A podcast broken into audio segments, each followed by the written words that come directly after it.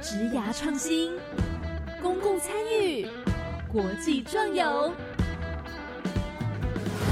在你的青春不留遗憾，年少不留白，就是现在。欢迎来到青年故事馆，跟着青年一起翻转未来。Hello，大家晚安，欢迎来到青年故事馆，我是主持人凯琳。今天要来进行我们的访谈之前呢，哎，我想要跟大家聊聊，不知道大家有没有常常出去走走，或者是说甚至有体验过壮游这件事。我一直回想哦，我终于努力的回溯到小时候，国小，国小那时候其实我还蛮常出去玩的耶，但是那时候是跟着学校一起，然后呢，班级的老师他们会带我们去各个县市。北部、中部、南部、东部全部都有。然后呢，我们会进行露营啊，或者是去深入的调查，实地调查一些当地的可能特别的植物，我们会把它记录下来。或者是那时候，哎，我还记得有去十分瀑布，然后还有朋友在那边跌倒，就是很危险，很很湿很滑，所以出去玩要小心。但是呢，在经过老师带着我们去这些地方实地的考察过后，我觉得他其实对我有蛮大的帮助。哎，虽然就仅限于国小那几年，后面长大再也没有什么机会出去走走，可是那时候呢，我就建立起一个对于外界的好奇心。我觉得说，哎。外面的世界很广阔，哎，真的不是只有我想象的那样，也不是像网络上看到的就只有那样，有很多东西是需要我们去深入的调查、了解之后，才发现其中的美妙之处。所以，其实现在回想起来，我会觉得，哦，好感谢那时候的老师有带着我们这样出去走走。现在每一趟呢，我其实几乎都不记得，就真的是没有印象到底在干嘛。可是依稀有一些画面，就是我们有去看古迹的画面，也有去探查瀑布的画面，也有我们搭帐篷溯溪，还有我们看星星的画面。对，其实都在我脑袋里，就只有这一点点，但是我觉得很够了耶。有出去走一走，真的还是差很多。但我其实也相信，还蛮多人没有什么机会，没有什么时间可以这样去走走。可是到了长大呀，其实时间回到我们自己身上，我们更有机会去安排这样子的一个活动，去充实我们自己的人生。所以呢，今天我们邀请到的来宾是一百一十年感动地图计划的青年团队。我们有请到的是三倍券特工队的陈彦成和于子琪。Hello，你们好。Hello，Hello，我是陈彦成。那我目前就读于台湾大学的大气科学系，然后是大一。那我在本次的计划中的职位就是队长。那我负责工作大概就是做一些行政作业上面的一些事情，然后还有。呃，整个计划的统筹就是大家应该要做什么事情，然后我就负责把它整理一下，这样。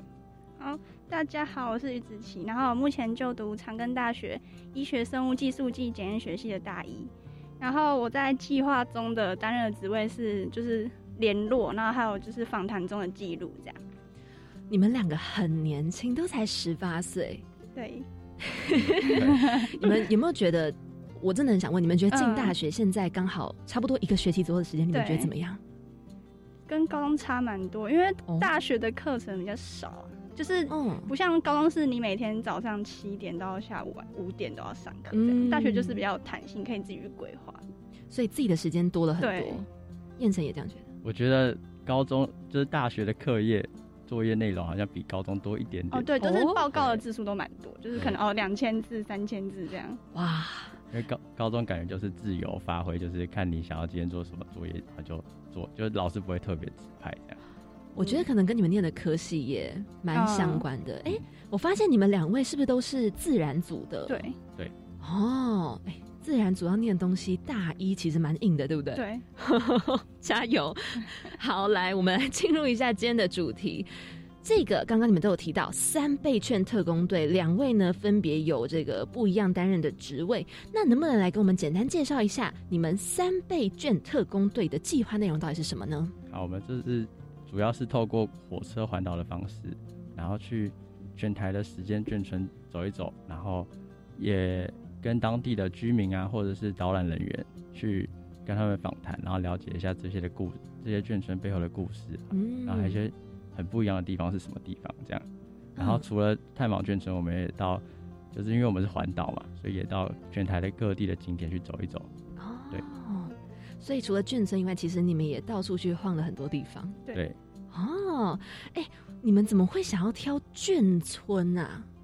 哦，我们会想要挑眷村，其实是因为我们就想说可以挑一个，就是跟我们，因为我们大部分里面有四五个里面有四个人是自然组的，嗯，然后就想说可以挑一个跟我们领域比较不一样的。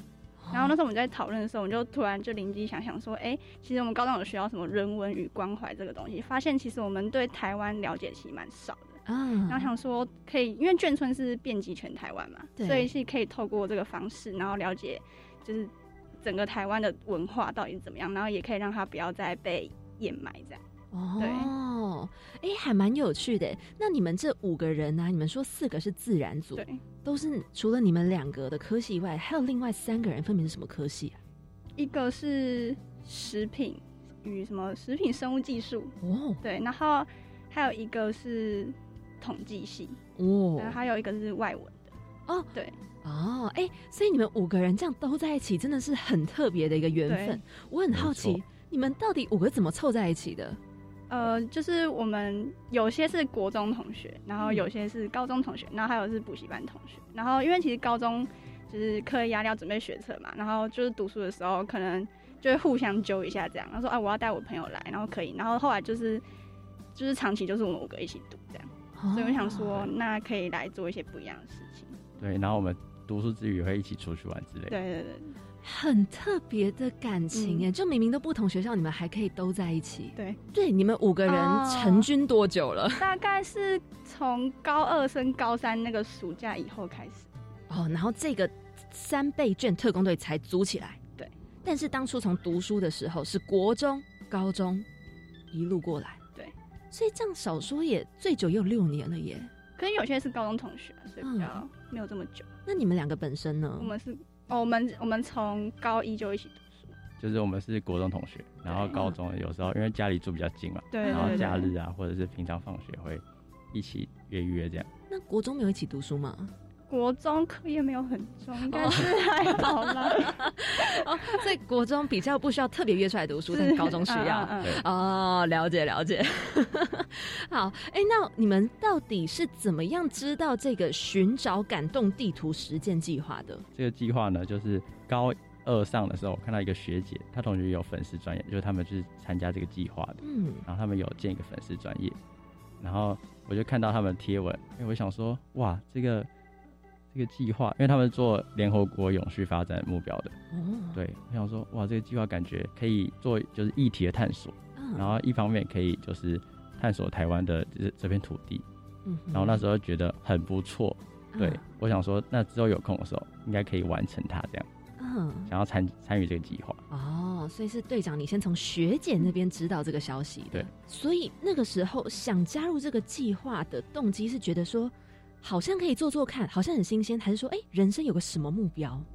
嗯，我觉得这两个都有哎、哦，就是一方面是想要出去看看台湾这片土地，然后一方面是因为之前完全没做过这样的壮游，因为我们也常听到就是壮游这个词，然后感觉高三的暑假就是很适合高三毕业的暑假，对，很适合完成这样的事情。哎对，我就我，然后刚好也有嗯成员嘛，就是嗯五个很好的朋友，嗯然后我们就说，哎、要不要一起做这个计划？然后他们对很很快就答应了，哦对，然后我就成型了，这样。啊，所以也是五个人其实都蛮有兴趣的。对，因为其实我我觉得还有一点就是，其实我们很常看到别人就是环岛，就是环岛这件事情。可是我觉得就是要完完成这件事情，就完成的有意义一点，就至少有一个主题，而不是说我们就单纯去玩而已。对，你们的这这一趟旅程还可以被留下更多的记录嗯，哇！哎、你们好棒哦！从这么小就在想这些事情，我觉得很感动哎。因为像我觉得我自己在小时候就是有种啊就这样就好了的那种感觉，所以我真的觉得哇，你们有这样的心态，真的非常的好。那当初你们筹备这整个计划的过程是什么？要不要来跟我们分享一下？好，就是我们大概十一月的时候，我们就问大家的意见，说，哎、要不要做这个计划？嗯然后说好，那我们就是考完试之后，那我们来准备一下，因为大概是三月中要缴到计划嘛。啊哈，然后学生网我们就开始讨论，然后到三月缴计划。但是五月刚刚公布录取名单的时候，我想说，耶，终于得到这个机会了。嗯，但是突然疫情就来了。啊哎呀，所以是二零二一年，就是第二波疫情再起来的时间。哇，对我嗯，们计划原本其实是七月要执行，就是嗯。我们被延延到八月。对，就是因为疫情还没有很稳定，嗯然后大家其实也觉得有一些防疫上面的考量，这样子。对，嗯，然后后来然后后来延后，来八月底。到七月底的时候，感觉、嗯。哦，好像有点可以，就是有机会整个条，件感觉还 OK。嗯，嗯，那青年署那边也是同意我们出发，哦对，我们就重新盘点一下什么东西要调整，什么东西要重新联络，嗯，对，然后再把整个计划书重新修改一遍，哦，然后八月中，大概八月中的时候出发。嗯嗯，然后这样子你们就一共去了多久的时间？十二天，十二嗯天，然后所有的行程都是你们一手规划出来的。是没错，哇，你们花了多久时间规划出这十二天的行程？嗯，就是筹备期大概是一个礼拜两次开会，啊哈，就是我们想要做什么啊，然后想要去哪里，哪个眷村，嗯。去哪里看看，嗯。对，然后到后面到联络的时候，大家也是一个礼拜两次开会，然后开会完之后再分配大家的工作下去做，啊，对，所以整个应该是一两个月。嗯，差不多。差不多。哇这一两个月有没有觉得疯狂开会好累哦？有，又不想再见到这一群人了哦，一直开会，好像也不会，其实感情很好，不会不想见到这群人。是不会啦，哦，只是觉得开会蛮累的而已。啊，对。那你们觉得教育部这个寻找感动地图实践计划，对于你们这个团队，就是你们这个去眷村走走的这个计划，到底有提供了哪些的协助呢？因为这个计划其实是有一些评审委员在审的，嗯，对，那他们审完之后，在公布录取名单的同时，也有给我们一些意见，哦，像是他针对我们的计划书里面，因为我们没有写到访纲嗯。这部分，然后就给我们说，那我们可以加入一些访纲啊，或者是公益服务的元素这样子，嗯。就会给我们一些意见。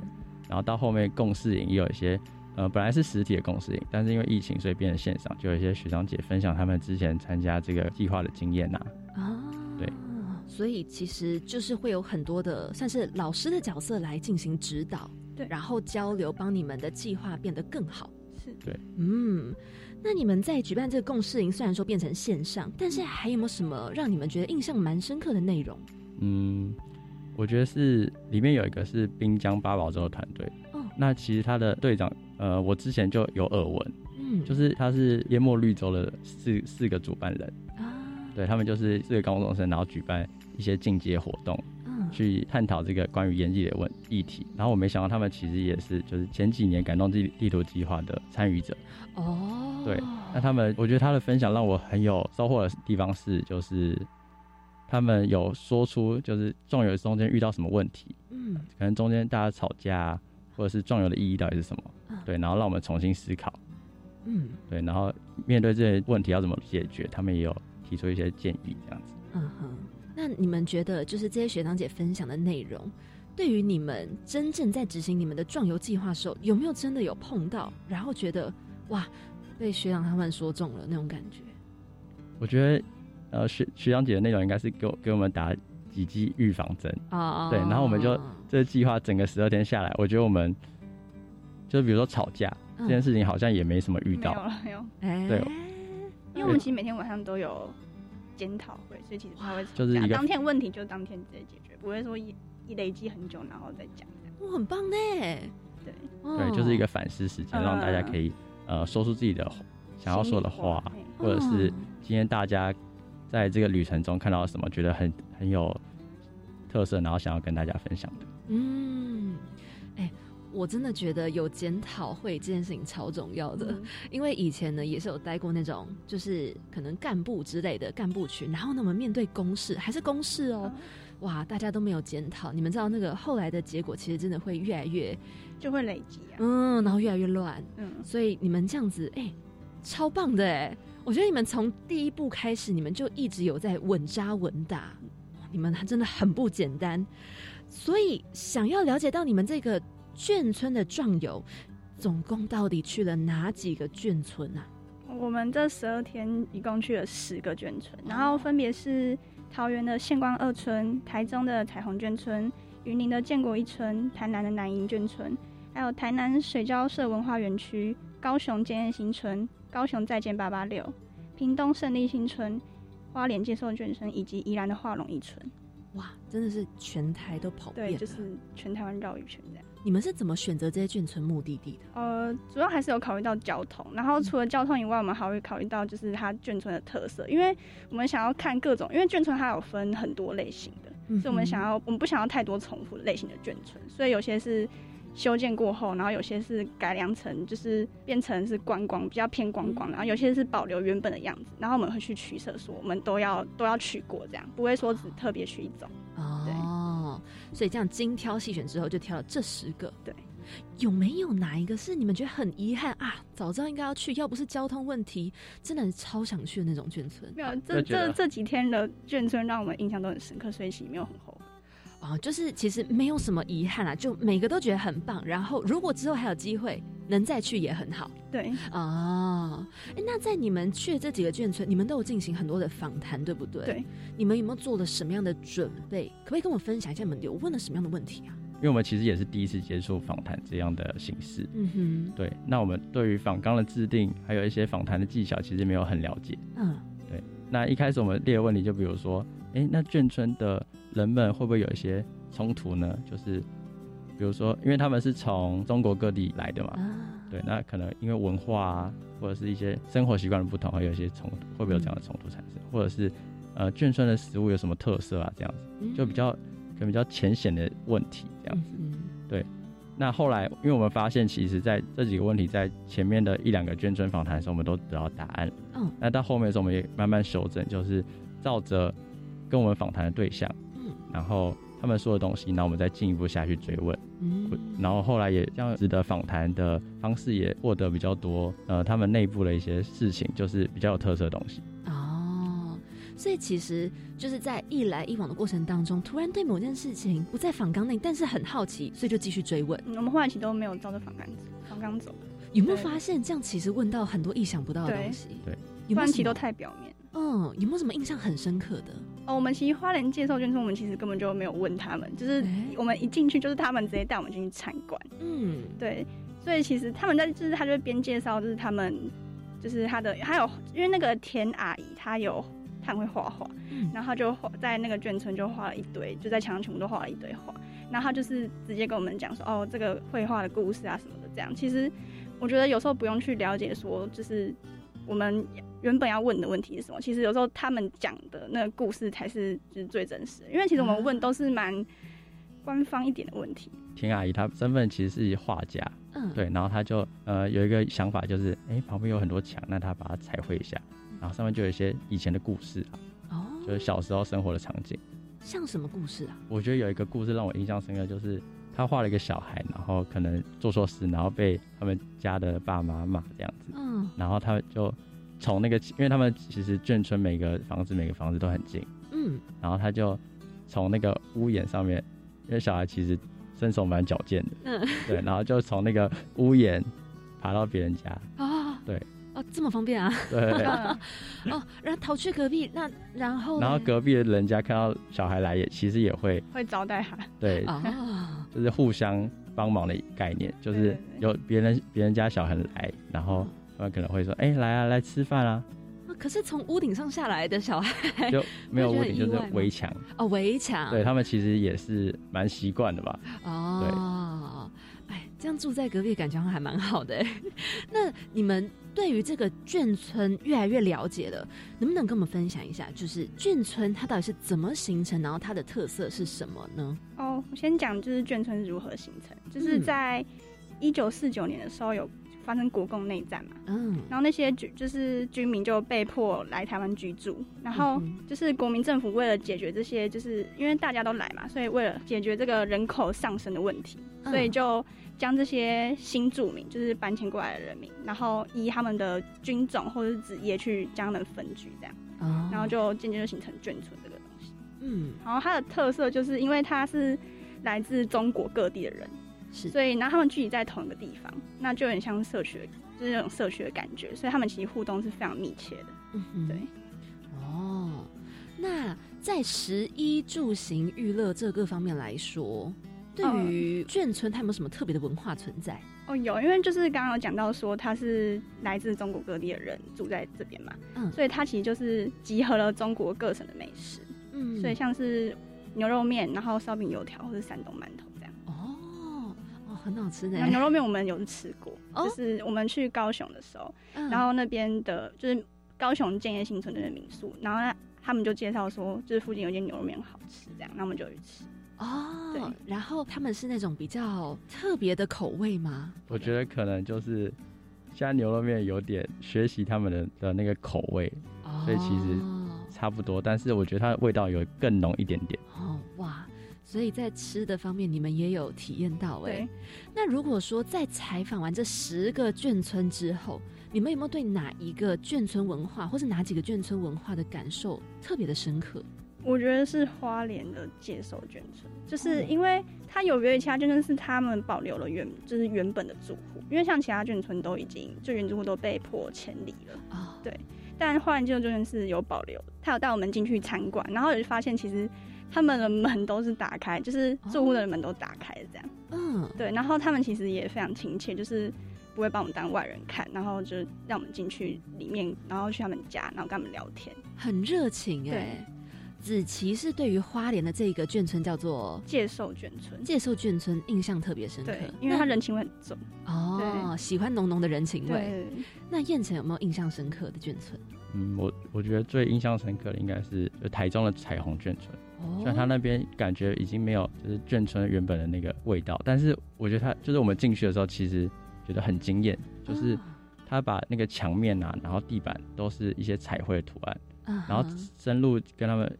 就是当地的团队访谈之后，才发现那其实一开始是一个八十几岁的爷爷，他是退伍军退休的退伍的军人。嗯，对。然后他因为他小时候住在眷村，所以他就想说，哎，那他因为他小时候跟他爸爸学过画画，他爸爸也是军人。嗯，对。然后然后他就想说，哎，那他他看到一些斑驳的墙面，想说，那我把它彩绘一下好了，因为他自己看了也很开心。嗯，对。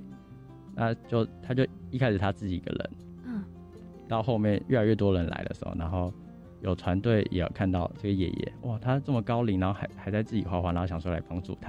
啊，对，那这个这个眷村，它背后还有一个故事，嗯，就它其实是国外红回国内的，就是一开始是本地人会会会去，但是其他县市的人可能不太知道这个地方，嗯，对，那外国游客来的时候，他们会播上社群媒体嘛，嗯，然后就有一些外国媒体来，所以。在外国媒体广泛报道的情况下，然后就越来越多外国人来，嗯，对，然后他就哄回国内，就是国外国内人看到旁边有外面媒媒体看到这些报道嘛，嗯，然后就想要来这里看看，所以这里其实外国游客蛮多的，哦，对，后面的故事就是因为以前是呃跟日本打仗的时候，有一些日本军人嘛，然后因为打仗难免会有一些亲友啊，就是被受伤或者是被呃，不幸丧生这样子，对。那他爷爷爷的亲友也是被日本军人，就是可能有一些冲突这样子，对，然后就不幸失去生命这样。啊。但到现在，爷爷其实放下了，就他现在也会跟日本游客跟他们呃聊天啊，或者是跟他们学一点日语，对，因为他们他觉得现在这一些人不是以前那些军人，就是他是后后代的人，就跟那些战争没有关系。他其实放下，然后就很放很放宽心的跟大家互动这样。哇，对于爷爷这样的一个放下的故事，真的是觉得哇，爷爷真的也很不简单。好，接下来还有非常多很精彩的故事，那我们稍微休息一下，等一下呢，继续来欣赏到三倍券特工队的精彩故事。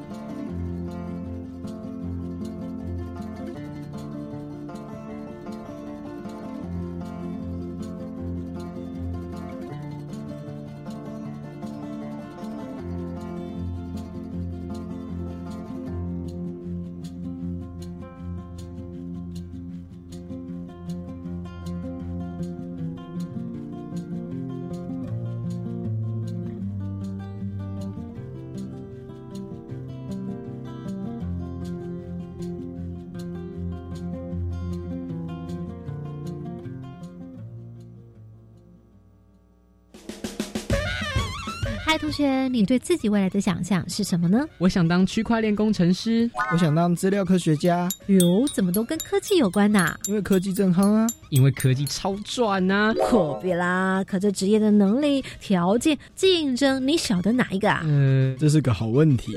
来吧，关于科技职业的秘辛，欢迎锁定收听，每个礼拜一的晚上十点钟到十点半，端端所主持《青春创学院》。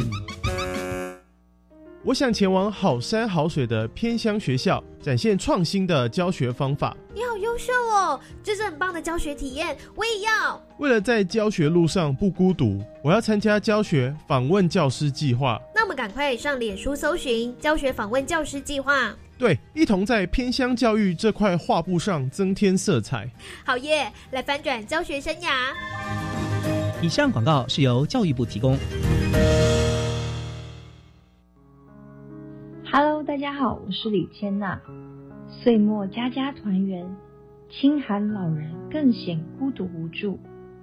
一份尾牙年礼，一份平安红包。华山基金会邀请你们一起传递温暖，送爱助老。爱心专线零二二八三六三九一九零二二八三六三九一九。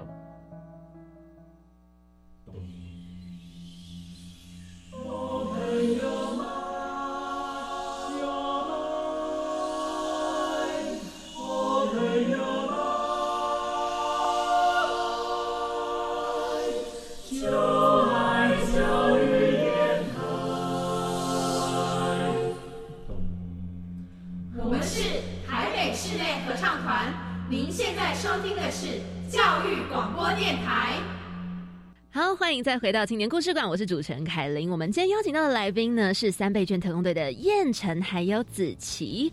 刚刚啊，我们聊了非常的多，接下来想要聊聊关于这个计划。你们那时候有说，在十二天的旅程当中，对不对？你们除了采访眷村以外，还有去了别的地方。你们去了哪里啊？就是我们除了就是台湾眷村以外，我们还去了台东的博朗大道，还有就是花莲的海岸线这样。嗯，因为我觉得这蛮特别，因为其实我们就是生活在这种都市的地方，其实平常看到都是高楼大厦这样。嗯，就是那时候我们在排的时候就觉得要来一点不一样，就是在东部地区安排的比较多的时间。嗯，对，因为在台湾博朗大道，我们这样一望过去，其实都是绿色的草地，然后还有山这样，就是。那个感觉跟我们平常在都市的感觉差蛮多，就是很惬意、很舒适这样。他在都市就觉得比较压抑，然后想说来拍一点这种行程，让我们有不一样的感受。嗯，因为刚好我们三个其实都是北部人，对，啊，还是台北人，对，嗯嗯，所以就是真的可以感受到出去外面走走那种放松的感觉。那燕城有没有对于哪一个地方特别的印象深刻呢？嗯，我觉得印象深刻是我们其实有一天直接把整个行程砍掉，变另外一个。哦，对，就是第三天的时候，我们本来要去彰化的八卦山，还有社头的袜子工厂。哦，但是前两，因为在前两天，因为我们那时候是暑假去嘛，嗯，太阳很大，然后其实大家背着行李很累。对，我们就想说，那不然。因为隔天还要去八卦山，然后还要背着行李去前往社头，就有点对大家体力的负担其实蛮大的。嗯，对，那我们就想，前一天就想说，好，那我们不要去那些地方，我们去可以直接坐客运再回来的地方。哦，对，然后大家其实也蛮想去鹿港看一看。哦，对，有很有名，但是就是没没什么去过这样。哦，所以我就隔天早上就开始看，起床开始看一下客运的时间。嗯，哦，八九点有一班，我就直接把行李先放在饭店。嗯然后直接背着随身包包就直接去了哇！然后到下午再也是看时刻表再回来这样，嗯，就是蛮突然的，很果断呢。其实有时候真的行程还是有点弹性吼。对，没错。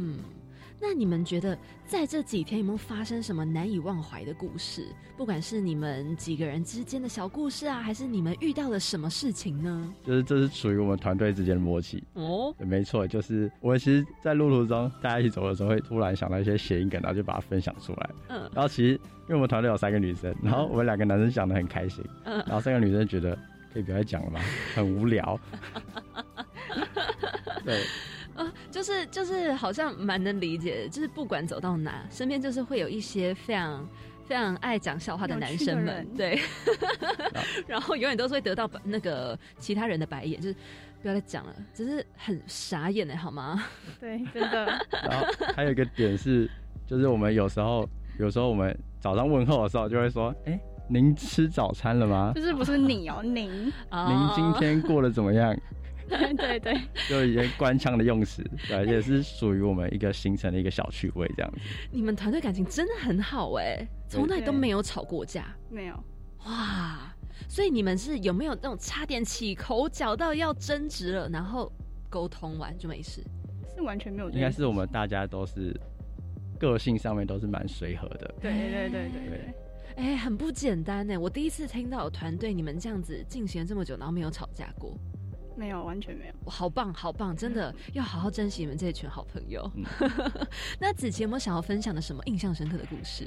好，我觉得有一件有一件事情让我印象蛮深刻，就是嗯我们每次，因为我们我们都是靠就是火车或是公车嘛，然后我们每次在搭乘交通运输工具的时候，然后外面可能就一片乌黑这样，然后等下就下雨了。可是要我们我们当我们要下车的时候，就是雨就会停下来。哦，就这个这个经验跟我们以前很不一样，嗯以前大家就是下车，哎、怎么突然下大雨了？就觉得哦好衰哦这样。但这次的旅行就刚好反过来，哇，天助你们也呢！嗯，哎、真的要这样子很不容易耶。对，而且是从头到尾蛮常遇到这件事情。嘿，你们真的是天选之团队，从一开始你们都不会吵架，然后还可以遇到大晴天，哇，好棒哦！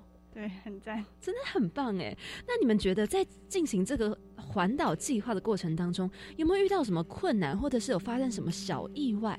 有第一天就遇到了，嘿就是因为我们原本第一天要去的是桃园县光二村，然后其实我因为我是负责联络，其实我事前就有跟就是那边的长官说我们那天要去采访这样，然后他也说可以，可是其实那时候我没有发现，就是他们那边礼拜一是公休，对，所以我们是出发前才。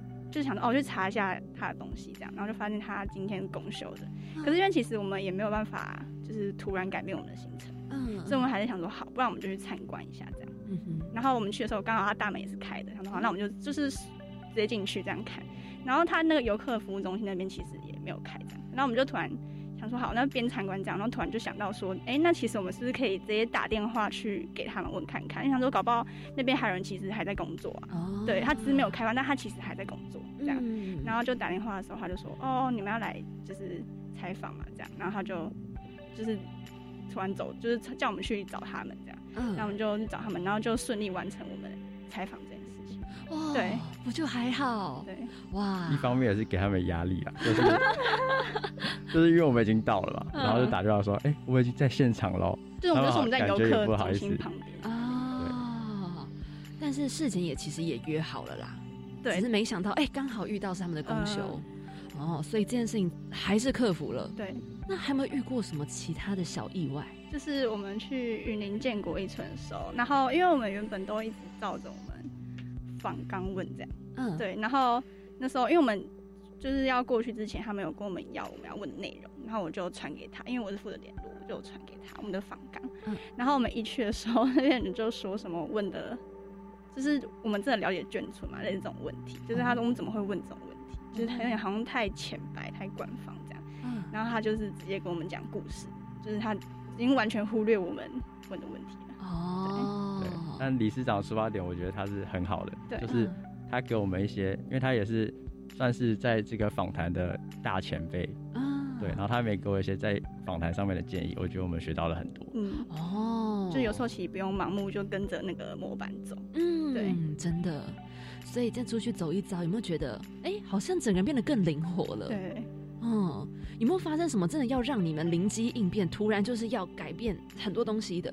除了像刚刚有提到，哎、行程突然换啊，或者是访纲突然撤掉，就是我们团有一个人，他其实很害怕问问题。哦，对，但是因为我们是以采访为主嘛，所以一定嗯会问到很多东西。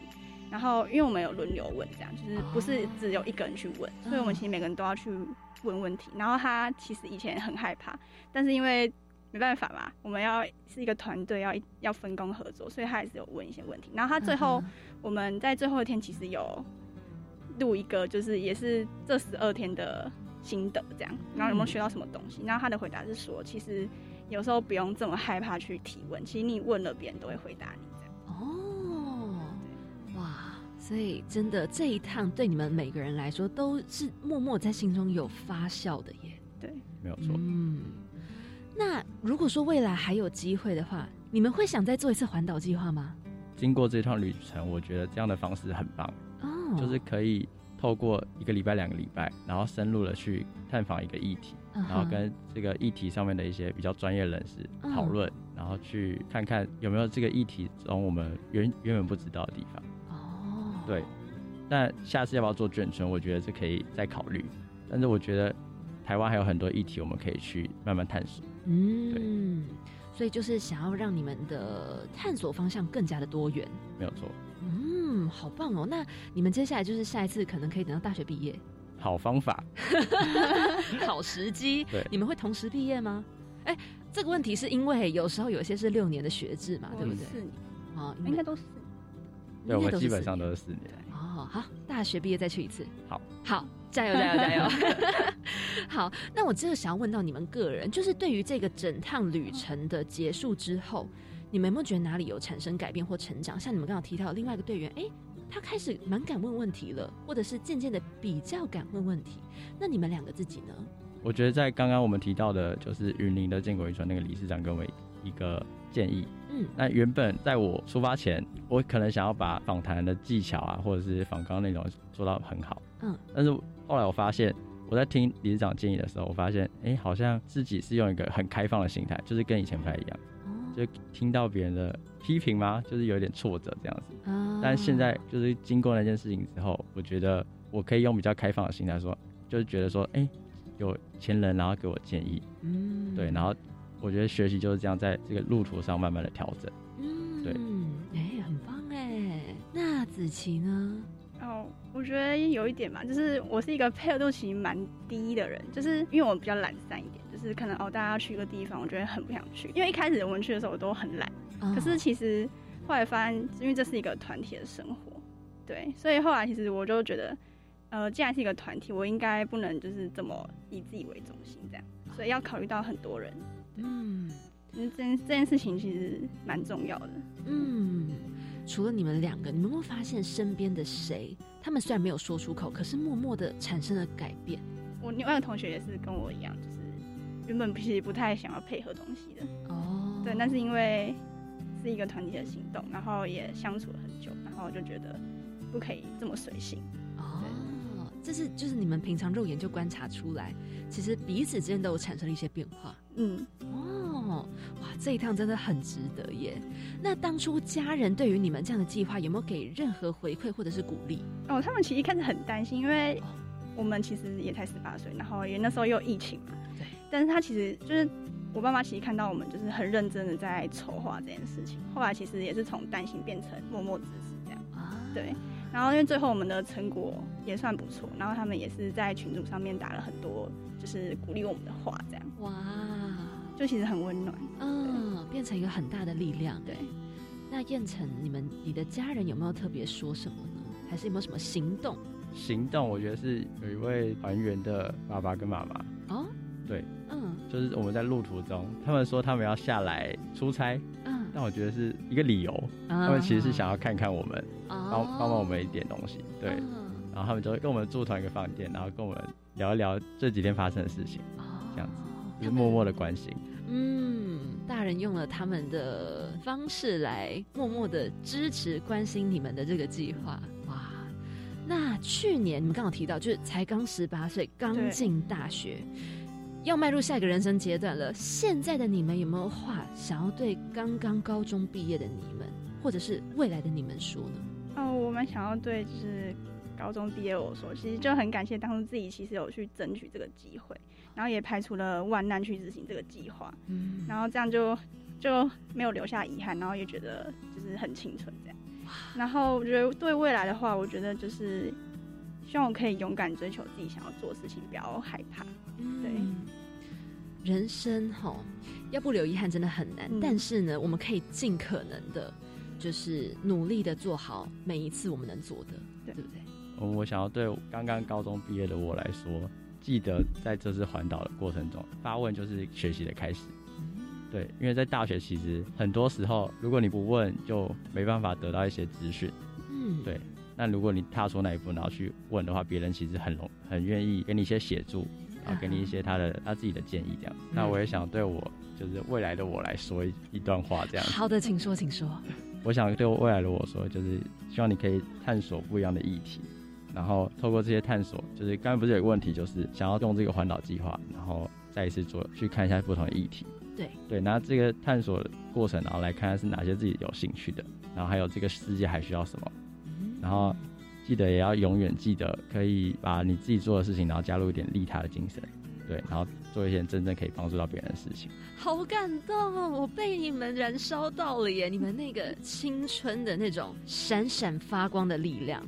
我觉得好棒哦！你们能不能也跟这个寻找感动地图时间计划的青年们一些建议或者是鼓励呢？好，嗯，我觉得感动地图计划其实是一个探索的出发点，因为它其实这个主题你可以做的主题其实是天马行空的。嗯，对。那一开始你可能会不知道要从哪个主题下手，没关系，你就先选一个你有兴趣的主题。那不管是关于呃食农议题，就是关于食物的，或者是关于农产。产业方面的，或者是动物保护的议题，嗯，或者是带到历史人文，就是台湾历史与族群这些议题，或只是单纯想要透过双脚，然后就是探索台湾。那我觉得你只要有这份心，然后并且做出行动，走出去，那相信一定会获得很多。不管是你原先预习到的，或者是没有预习到的，都是一些很棒的收获。然后也可以从这个过程中体会到你到底喜欢什么，或者不喜欢什么。子琪有话要鼓励他们吗？勇气这件事情蛮重要，就是你当你想要做一件事情的时候，你就要做到最好。嗯，对，所以就像这个计划一样吧，就是我们既然要做，你就应该要做到最好。嗯，好，我相信听到你们这一番建议跟鼓励的青年们，真的已经。准备好冲出去要报名寻找感到地图时间计划了，加油！加油！加油！好，哎，那我真的很想知道，如果想要了解到你们的成果，可以透过什么方式找到你们呢？哦，我们有 IG 的专业，然后还有 YouTube，然后都是可以就搜寻三倍券特工队就可以搜寻得到。然后那个三倍券就是我们之前政府的那个政策的券改成眷村的券就可以搜寻。啊，三倍券是眷村的券，三倍券特工队都找得到。对，OK，那欢迎大家记得上 Instagram 还有 YouTube 上面搜寻三倍券特工队，然后也希望燕城还有子琪，你们不要忘记你们闪闪发光、充满梦想的眼神，好吗？好的，好。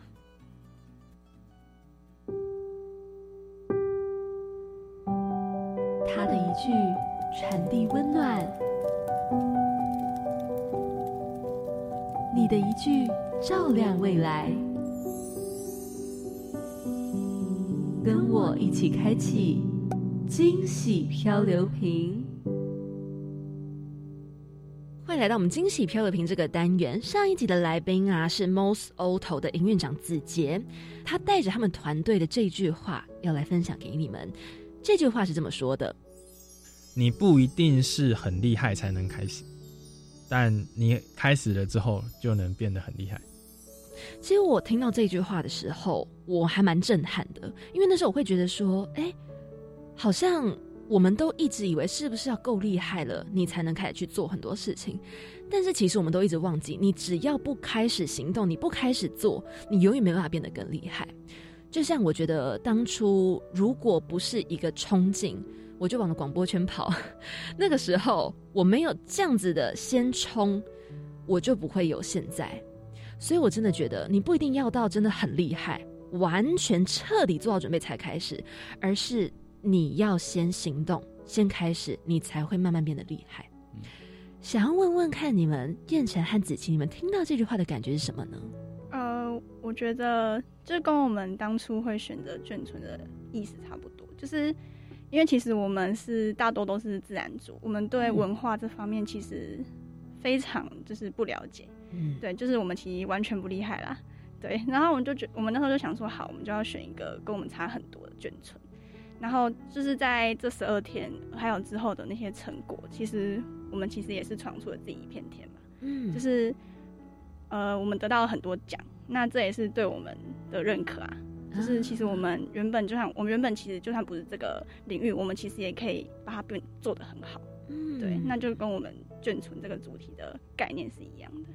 对，嗯，我觉得我的感觉跟凯琳姐姐刚才讲的话，我觉得深有同感。嗯，对，就是因为我常常在报名活动的时候啊，或者是提案的时提案参加活动的时候，就会开始问自己：哎、我这样能力可不可以胜任这个工作？然后可不可以完成它？嗯，对。但是很常忘记，就是刚刚也有提到，就是你要先做了，你才会变很厉害。嗯，对。那好像我们一开始都会觉得很厉害，然后才能去做这件事情。对，然后我们忘记是，其实这些事情是在过程中慢慢调整，然后慢慢学习，或者是在过程中我们也会获得学长姐或者前辈的帮助。嗯对。那重点不是你有没有很有没有足够能力去做这件事情，重点应该是你做这件这件事情之后有没有呃勇于尝试，然后开放的心态，然后去学习这些事情的那颗心。啊，哇，所以这句话真的对你们来说都在心中有发酵了。嗯，好，那也想请你们帮我留一句话在漂流瓶送给下一集的来宾。你们想要留下什么样的讯息呢？勇敢并不是不害怕，而是心中怀着恐惧，却依然勇往直前。嗯，哎，为什么会想要留下这句话呢？嗯、因为因为这句话其实包含了一个舒适圈的概念。我们在做这个计划的同时，就是感动地球这个计划的同时，我们也是一开始也会想说，以前都没有做过壮游，好像也没有这个概壮游这个概念到底是什么。那我们也是跨出了舒适圈，虽然我们有有时候也会很害怕说，呃，之后会会不会有一些未知的事情，就是没有出发前没有想到的，嗯或者是行程中突发一些的突发状况。嗯，对，虽然我们也是有点害怕的心在里面，但是我们还是往前走。对，那我觉得尝试去尝试。对，嗯那我觉得之后也期待我们自己，或者是期待下一组团队，然后也可以保持这个信念。然后虽然你面对眼前事物很害怕，但是相信你做了之后，这些东西你会获得更多。嗯，哇，好感动哦。好，那我们会好好的传达给下一集的来宾。好，那如果你们想要知道第四集的来宾说了什么的话，就欢迎下周三同一个时间晚上七点零五分准时锁定我们青年故事馆。嗯，好，那谢谢燕城，谢谢子琪，今天来到我们青年故事馆，跟着青年一起翻转未来。那大家记得也要多多支持三倍券特工队哦。好，那我们就要跟听众说拜拜喽。拜拜拜拜。三二一，好，看，辛苦了，谢谢子瑜，辛苦辛苦。我觉得今天很有趣，讲的是壮游，没有错，其实还蛮大开眼界。哎，那子云，你有没有去壮游过啊？壮游哦，应该算是有吧。我之前有到就是国外，然后去到各个城市去旅游过，哦，还蛮挑战的感觉。这应该也算壮游哦。哦，哎，国外走走很棒，我觉得不管是国内国外，能够这样子去走一趟，真的是非常好的人生体验。真的，而且你去探索了，你就可以获得很多的新的知识啊，看到新的历史啊，甚至有很多的回忆跟记忆存在。哦，对，那其实啊，这边就有一个东西想要跟大家分享，也就是今天这个主题哦，青年壮游台湾，寻找感动地图计划，今年要开始增建了。哇，又增建又增建了。没错，从今年的一月一号开始啊，到三月十八号，大家记得哦，三月十八号，嗯，三月十八，我们这个计划就增建截止喽。就像今天就是燕城还有子琪他们一样。他们就是你们可以找一些好伙伴啊，然后组成团队，一起去讨论一下有没有什么议题啊，有没有什么主题可以去环岛台湾，甚至去深耕发现台湾很多很棒的文化，去报名吧。对，赶快行动，因为你知道，我觉得我现在有一个小小的遗憾，就是我没有在台湾这样子走一遭。真的假的？还是真的？还是我们就是有空的时候也可以去报名壮游一下？我们会有空吗？这是重可以。探探索一下自我的价值啊。不然这样好了，我们来个台北宜兰壮游好了，哎先从附近开始，好像不错，好像不错，多少走一下，真的还是值得，还是值得的，而且熟悉的城市，说不定会有你意想不到的发现。真的。哎，而且除了这个壮游啊，嗯，还是有另外一个活动哦，样飞全球计划这个持续增建中，一直到三月二号。三月二号，这个一百一十一年的样飞全球行动计划的征件呢，希望大家各个青年呐、自己组队三到六个人，然后呢欢迎提案，连接国际组织，实践在地的行动方案。大家我们一起动起来。如果不能去壮游没有关系，我们待在原地都能行动。没有错。欢迎各位十八到三十五岁符合资格的青年到 iYouth 青年国际圆梦平台报名，一直到一百一十一年，也就是今年的三月二号截止哦，赶快上网去查吧。没错，没错，青年署最近真的很多很值得所有青年们去发现的一些计划，大家。